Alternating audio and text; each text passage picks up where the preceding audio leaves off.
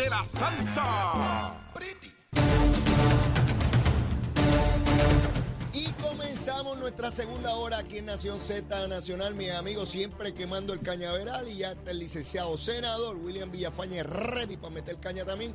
Pero antes, hay otra persona que está ready también para los titulares. Carla Cristina. Buenos días, soy Carla Cristina informando para Nación Z Nacional de los titulares. El secretario del Departamento de Educación, Eliezer Ramos Párez, informó ayer que extenderá el semestre académico hasta al menos el 9 de junio próximo. Esto debido a los días lectivos que se perdieron como consecuencia del paso del huracán Fiona.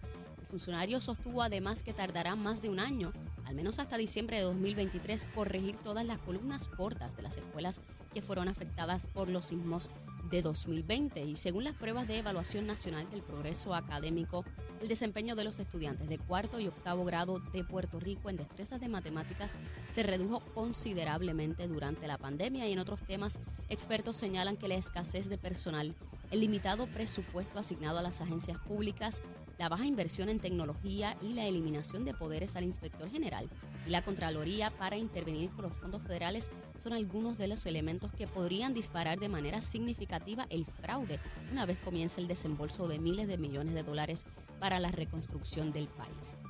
Y en temas internacionales, tras su elección ayer como líder del Partido Conservador, Rishi Sunak se convirtió esta mañana de forma oficial en el nuevo primer ministro del Reino Unido en sustitución de Liz Truss, jefa de gobierno más breve de la historia del país. Para Nación Z Nacional, se informó Carla Cristina. Les espero mi próxima intervención aquí en Z93. es Leo Díaz. Que venimos bajando, mire, chévere, aceleradamente. Nación Z Nacional por la Z. Y estamos de regreso aquí a Nación Z Nacional. Este chero es malo, ¿sabe? Ustedes no lo conocen bien, pero ya, ya yo estoy claro de lo bandido que Mire, mi amigo, está ya aquí con nosotros el senador William Villafañe. Saludos, William, buen día. Saludos para ti, Leo. Saludos para todos los amigos aquí en el estudio y para todo el pueblo de Puerto Rico. Bueno, vamos de inmediato a trabajar con lo que tiene que ver con el Senado de Puerto Rico. Tengo entendido que hay vistas hoy de la Comisión de Nombramiento. ¿A quién se atiende, William? Hoy se atiende el nombramiento de la licenciada Nicole Martínez como la administradora de Asume. E, es la vista pública para evaluar su nombramiento. Correcto. De, de lo que conozcas hasta el momento, ¿hay probabilidad de que sea confirmada? Bueno, no he conocido objeción alguna a su nombramiento. Ok. Y María de Lourdes, María de Lourdes se opone a todo el mundo. Sí, es cierto. Eh, sí, esa. Sí, pero eso no, no hay que preguntarlo. No, la estoy contando. Exacto, ok. en el caso de, de, eh, Nicole, a quien conozco hace muchos años, es una profesional eh, muy preparada, mm. con vasta experiencia y precisamente ha estado laborando en la, en la agencia y ha hecho un buen trabajo, así que me parece que debe, debe ser confirmada. En el caso de la secretaria de Recursos Naturales, eh, Anaís Rodríguez, mañana tiene su vista a la una de la tarde. Sí, debo corregir, yo eh, confundí eh, una vista por otra y es mañana la de la licenciada Anaís Rodríguez. De, de, igual manera, te pregunto, de lo que conoces hasta el momento, la probabilidad de ser confirmada de la licenciada Rodríguez. Eh, lo que he conversado con el presidente del Senado es que él favorece el nombramiento. Ok. Eh, y, no es para menos. La realidad es que durante los pasados meses, desde su nombramiento, Anaís ha hecho un buen trabajo, ha atendido todos los asuntos que han estado bajo la palestra pública discutiéndose. Eh, podemos mencionar el asunto de Salinas, eh, lo que ocurrió en Aguadilla y lo que se ha ido señalando, ella ha ido atendiendo cada uno de, estos aspectos. Eh, estuve con ella hace algunos meses al inicio de la temporada de huracanes, visitando, por ejemplo, eh, las bombas que están en el área de la Valdoriotti y todos los proyectos que se están realizando. Es muy diligente y, y, eso, ¿verdad? Es lo que necesitamos en un departamento como el Departamento de Recursos Naturales. Fíjate, yo cuando, cuando se da la salida de Machalgo, pensaba quién podrá ocupar esa posición bajo los asuntos que se discutían de mucha importancia y de gravedad, como es el caso de, Salinas, ¿no? Eh, y me parecía bien difícil lograr encontrar una persona.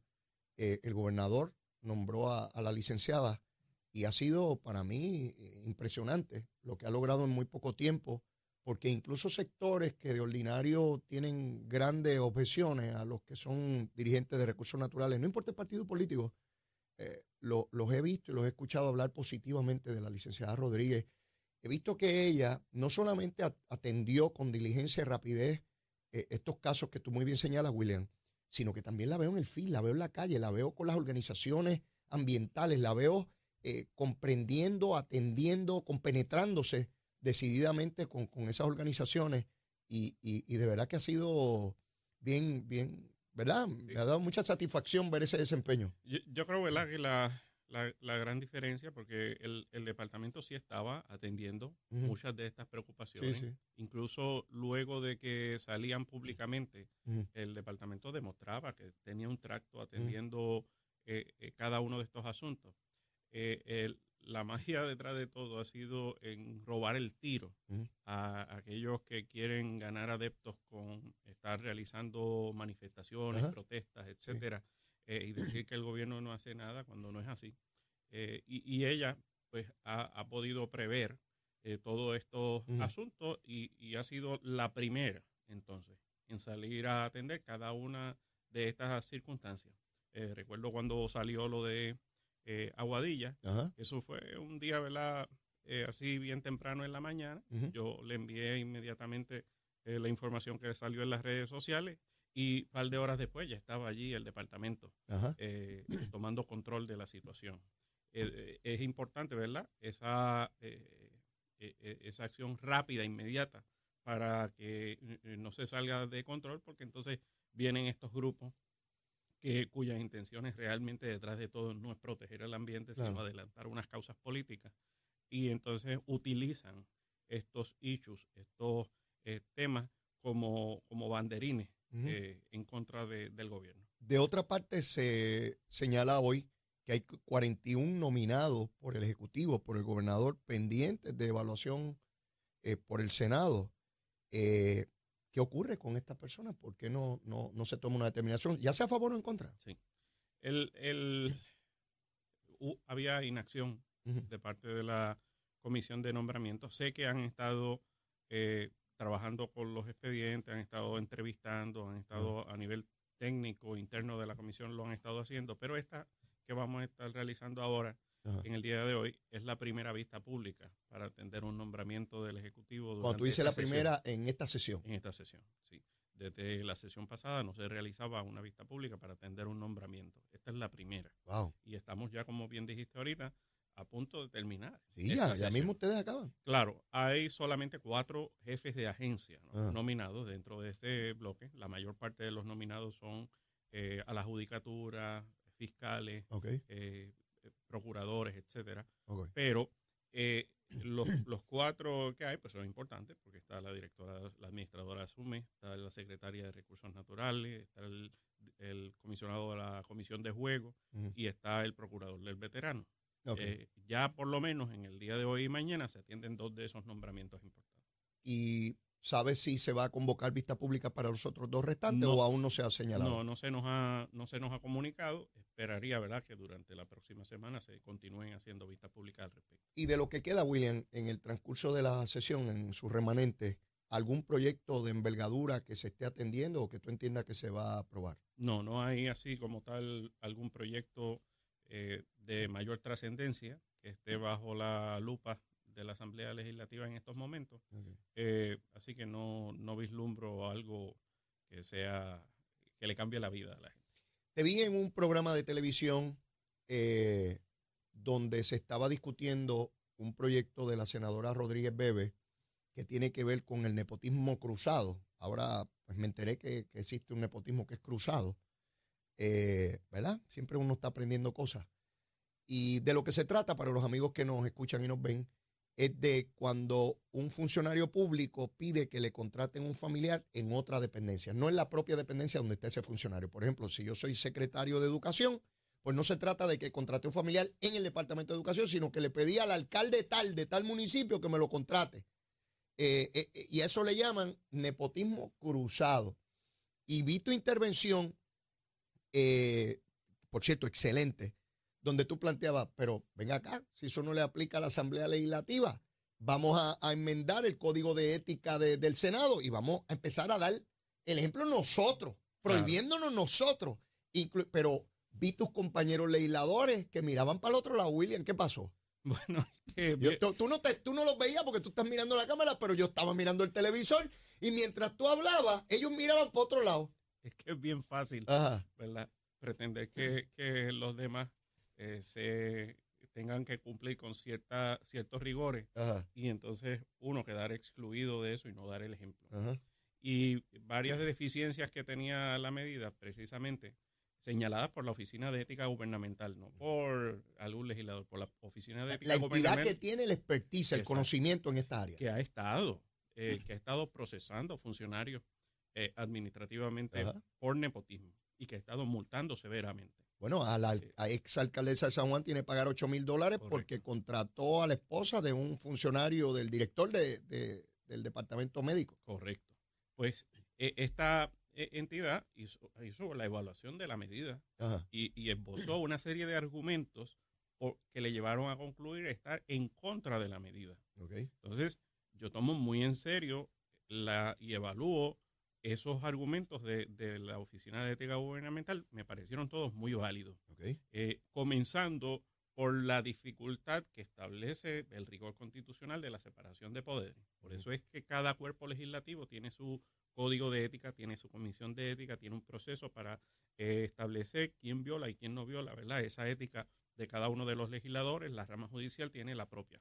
Pa- Para estar claro, el proyecto de la senadora Joan Rodríguez Bebe no le aplica a la legislatura. no le aplicaría porque es que no tiene esa facultad. Más allá de eso, también tenía la dificultad de Ajá. que no era claro en cuanto a quién tendría el control de regular eh, esa, eh, ¿verdad? esa práctica.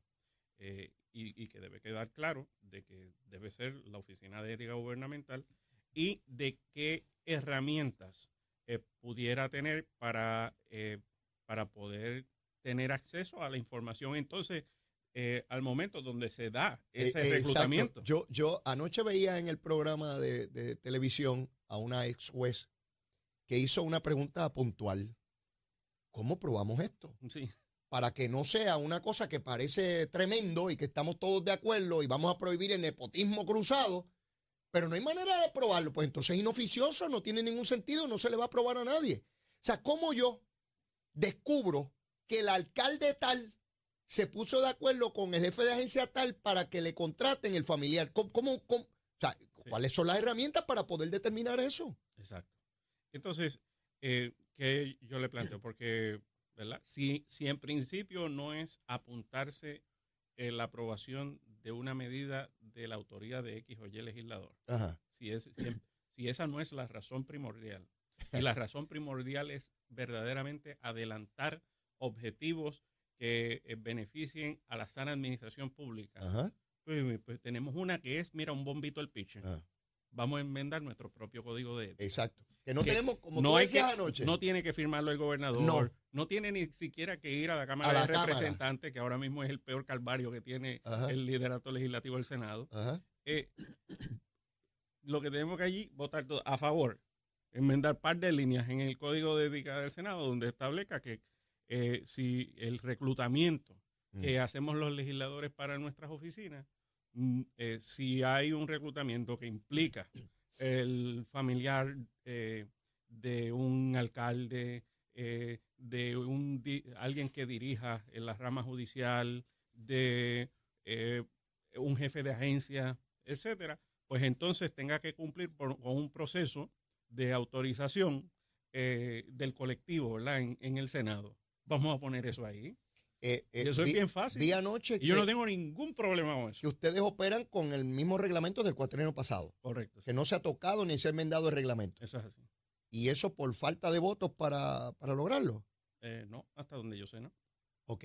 William, cuando yo empecé la legislatura el siglo pasado, porque yo fui legislador el siglo pasado, allí se contrataban los hermanos, los papás, los tíos, las chillas, los chillos, olvídate, y tú contratas el mío, yo contrato el tuyo, aquello era, ah, para ir para abajo. Ileana Colón Carlos, que en paz descanse, yo puedo tener mil diferencias en términos de ejecutoria, pero sin lugar a dudas fue importantísima en, en- en limpiar ese proceder en la Asamblea Legislativa y en el gobierno de Puerto Rico en general. Eh, y yo creía que muchas de esas prácticas habían terminado, pero veo que, es compleja la cosa. A mí me sorprendió escuchar de ti ayer que están hablando de un proyecto que ha, que ha- que ha tenido hasta titulares de que finalmente se va a prohibir el nepotismo cruzado y resulta que los legisladores, que son los que más poder político tienen para influenciar en todo el sistema gubernamental, no lo cubre a ellos. Eso es una farsa. Sea, cogerle a la gente de tontejo. Y si no es porque tú estás en ese programa, nadie hablaba de eso, William. Sí, Y sí. cuando tú dijiste, no, no, no, no hablemos bobería aquí, vamos a aplicárnoslo a nosotros, no a otros por allá para decir que somos puros y castos. No, nosotros los senadores estamos dando el ejemplo. Y fue bien irresponsable de algunos medios de comunicación el publicar de que la delegación del Partido Nuevo Progresista había votado en contra Lo- de un proyecto vi, anticorrupción. Lo vi como que eh, son corruptos y por eso no quieren que se apruebe. Y, y, ¿verdad? Vamos a ver. Ahora yo, yo estoy diciendo, vamos a enmendar nuestro propio código de Y tú lo vas a plantear en el hemiciclo allí, No, no, a yo- ver si te yo- votan en contra. Yo voy a, ¿verdad? En el día de hoy estaré escribiendo el borrador de, de esto que, que le propuse ayer. Y le voy a decir, bueno, Ahí únense, está. únense, ahí está. Vamos a probarlo. Excelente. Así se habla. Así se habla, William. Vamos a dejarnos de bobería. Aquí está la medida, está en el hemiciclo y vamos a ver quién está a favor o en contra. No de otros por allá, de nosotros. Claro. limitándonos nosotros mismos. Estoy, estoy deseoso de ver las posiciones que asume cada uno de tus queridos compañeros y compañeras de los cinco partidos políticos y del independiente, que ya vi que se hace trencita también.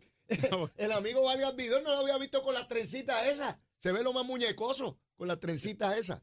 Mira, eh, nada, eso con relación a la, a la legislatura y a la sesión que está, que está caminando. Quiero evaluar contigo eh, también este asunto de la Autoridad de Energía Eléctrica.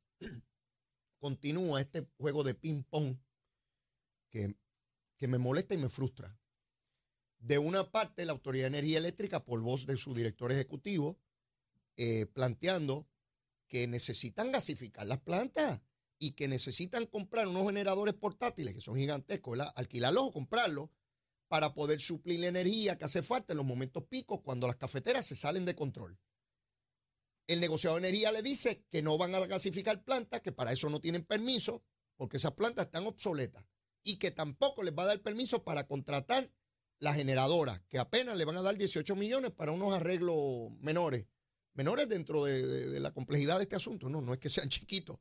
Este, porque dice el director ejecutivo de la autoridad hay una ley que establece unos principios y que eh, el negociado se está dejando ir por ello y que eso es una camisa de fuerza. Y dice el director ejecutivo, pues vamos a enmendar la ley, porque es que esa ley no contemplaba unos elementos que han ocurrido en los últimos años. Y a mi juicio tiene razón, por lo menos desde lo lego que yo soy en este asunto.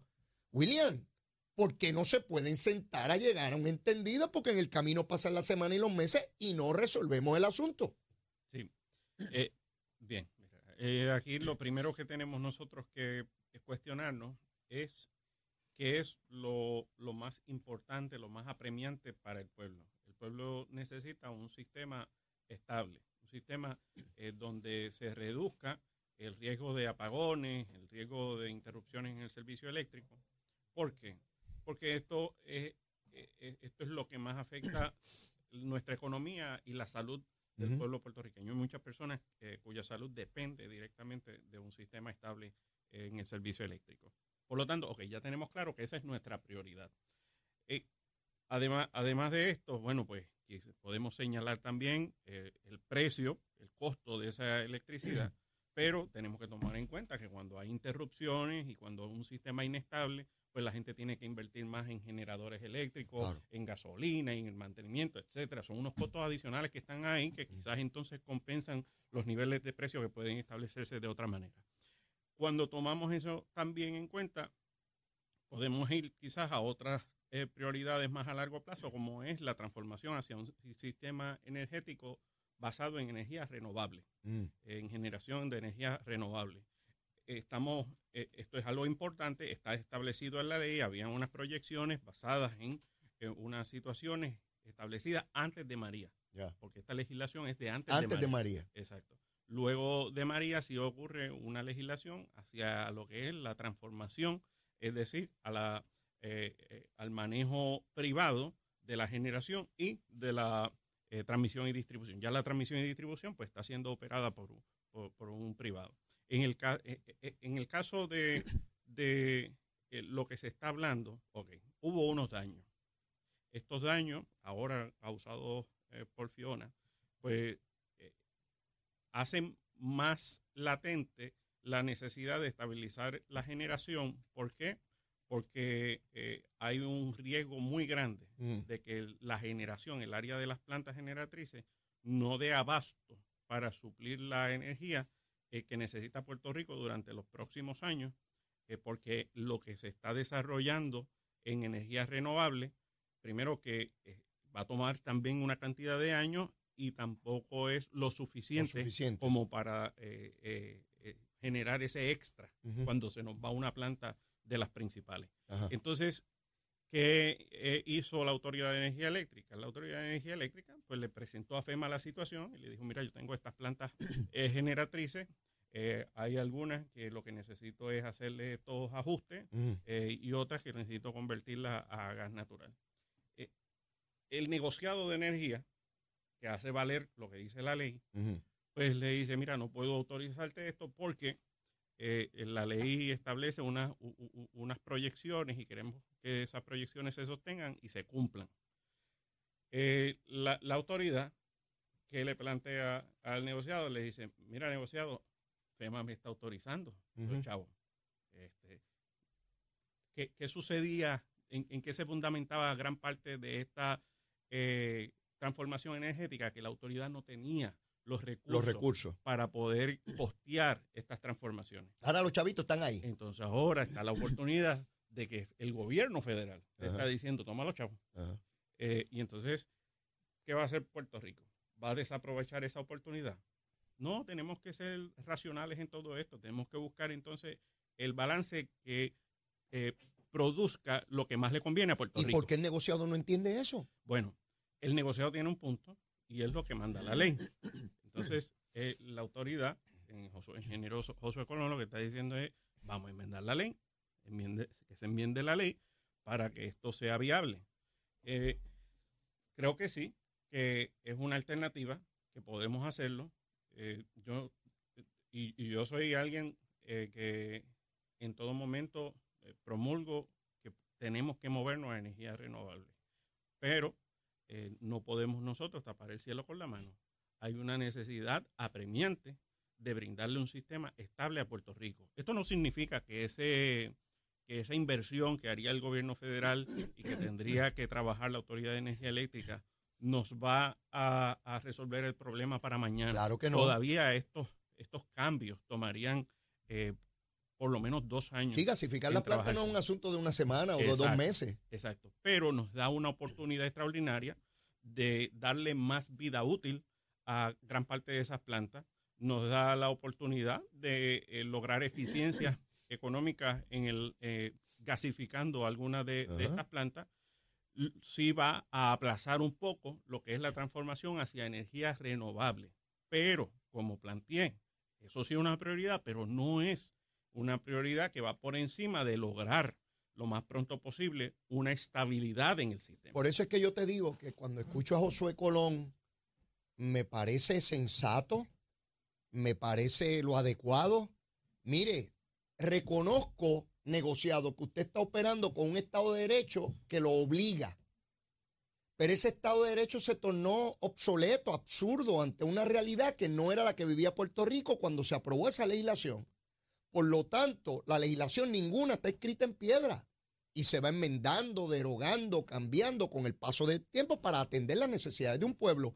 Pues vamos a enmendar la ley, reconociendo cuál es nuestra aspiración, como decía el poeta cubano Nicolás Guillén, con los, con los, con los pies en la tierra, pero los ojos en las estrellas. Yo sé a dónde quiero llegar, pero tengo que reconocer una, una realidad material que tengo hoy. que ¿Tú sabes lo que es que Puerto Rico en una noche cualquiera no tenga suficiente energía producida para suplir la, demanda. Eso es absurdo.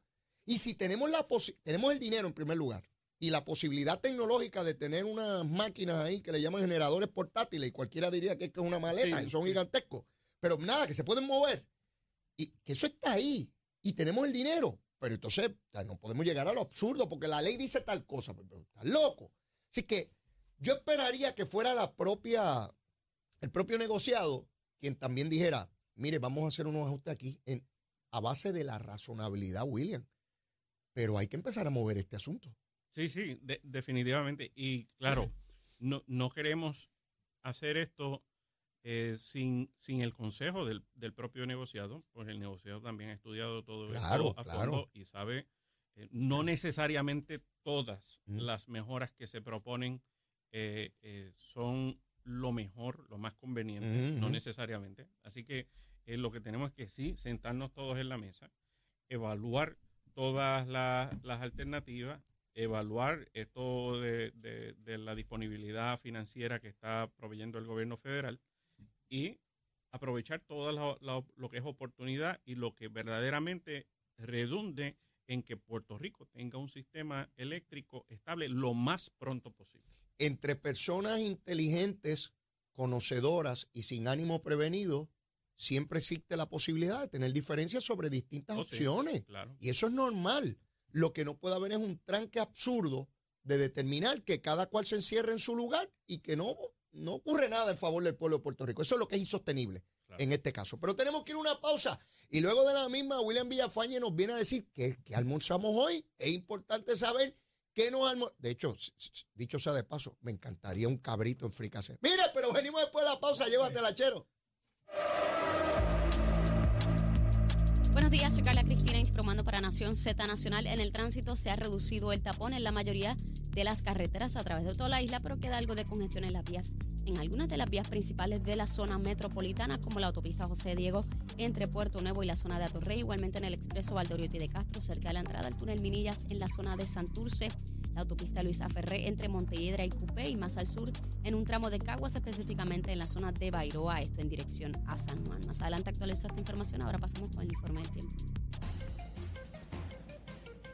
El Servicio Nacional de Meteorología nos informa que en el mar hoy se espera que tengamos olas de hasta 5 pies con vientos moviéndose a velocidad de hasta 10 nudos y las corrientes marinas amenazantes a la vida son posibles en la mayoría de las playas del norte y este, incluyendo la isla municipio de Culebra. Más adelante les digo qué esperar del clima para Nación Z Nacional. Les informó Carla Cristina. Les espero mi próxima intervención aquí en Z90.